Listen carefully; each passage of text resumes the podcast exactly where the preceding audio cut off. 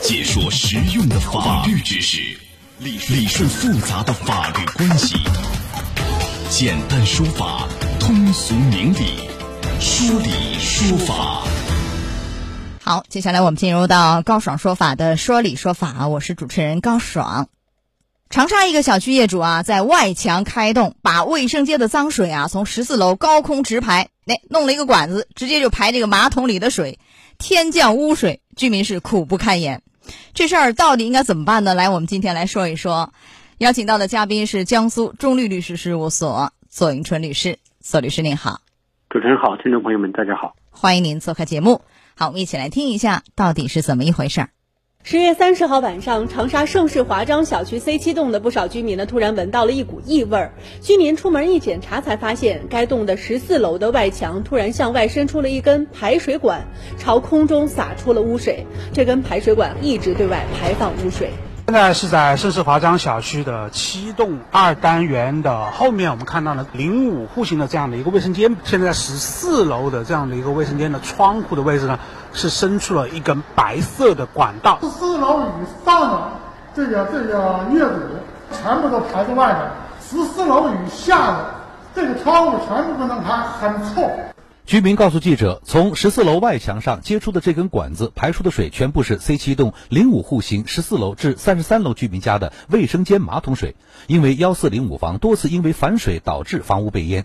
经过调查发现，症结在幺三零五和幺二零五之间的管道堵塞，但是双方一直未就如何疏通管道达成一致，这就造成幺四零五房业主在十月三十号晚上直接在外墙打洞，将污水管接到了墙外凌空排放。这么下去的话，如果说人家协商没有结果的话，难道就这么一直排下去吗？因为天降污水，现在小区一楼架空层的公共活动空间已经无法使用，一台电梯也曾经被污水泡坏，还好经过抢修恢复了使用。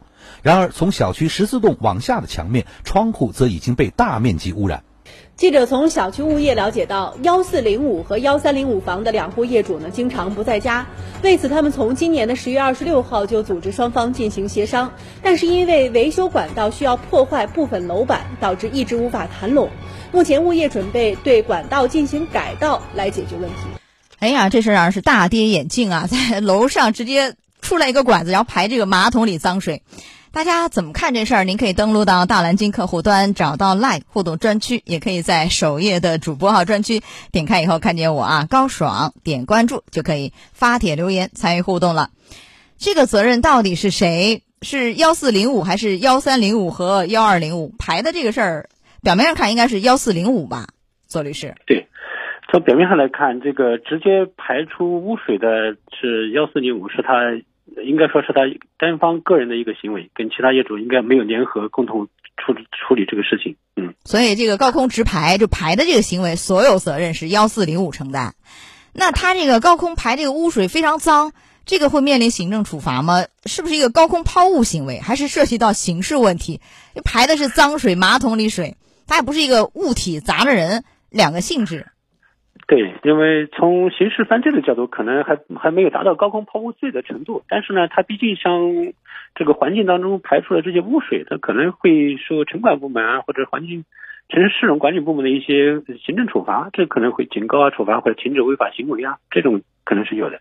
就是你这个高空抛物罪或其他相应的一些罪名，什么以危险方法危害公共安全，这个肯定够不上。对不上啊，但是有没有可能，比如说污染环境罪啊，类似的罪名有没有呢？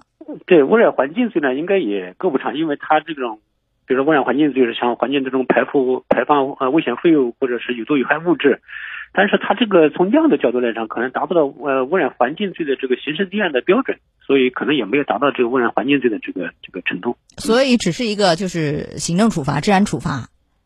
哦，那罚是怎么罚？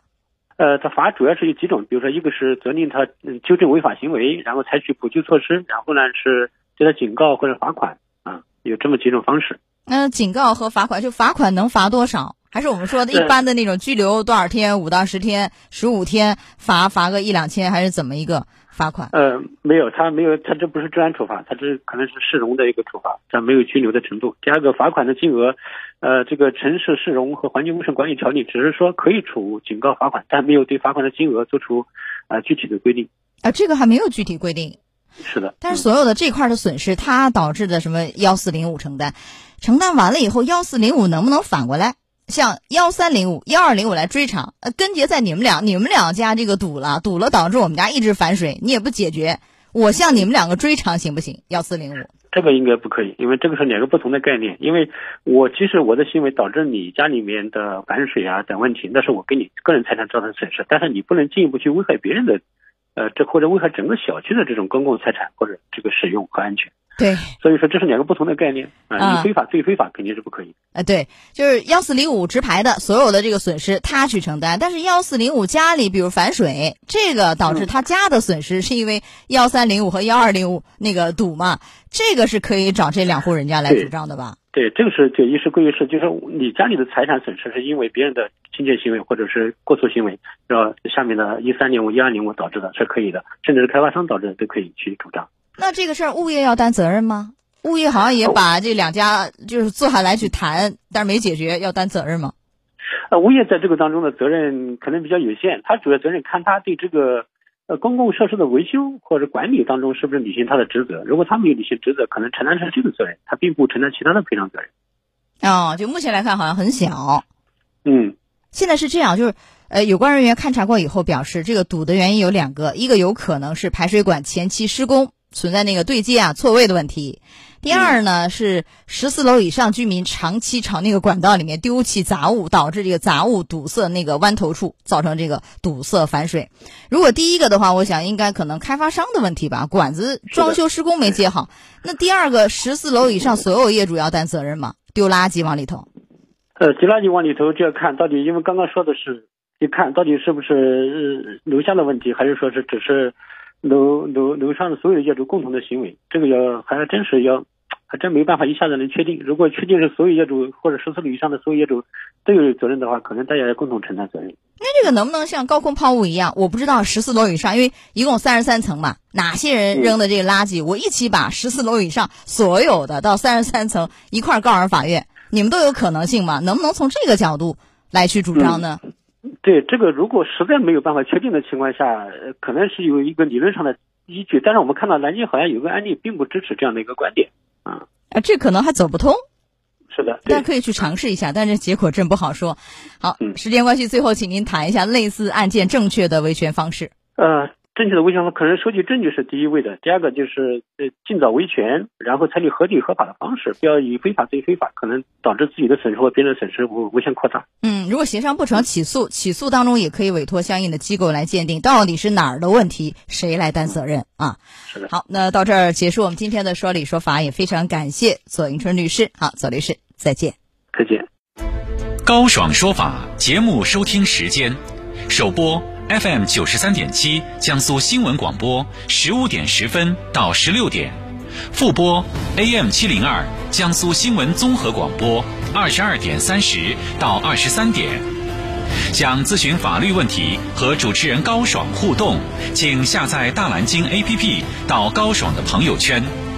节目微信公众号“高爽说法”，网络收听方式：江苏广播网三 w 点 vojs 点 cn。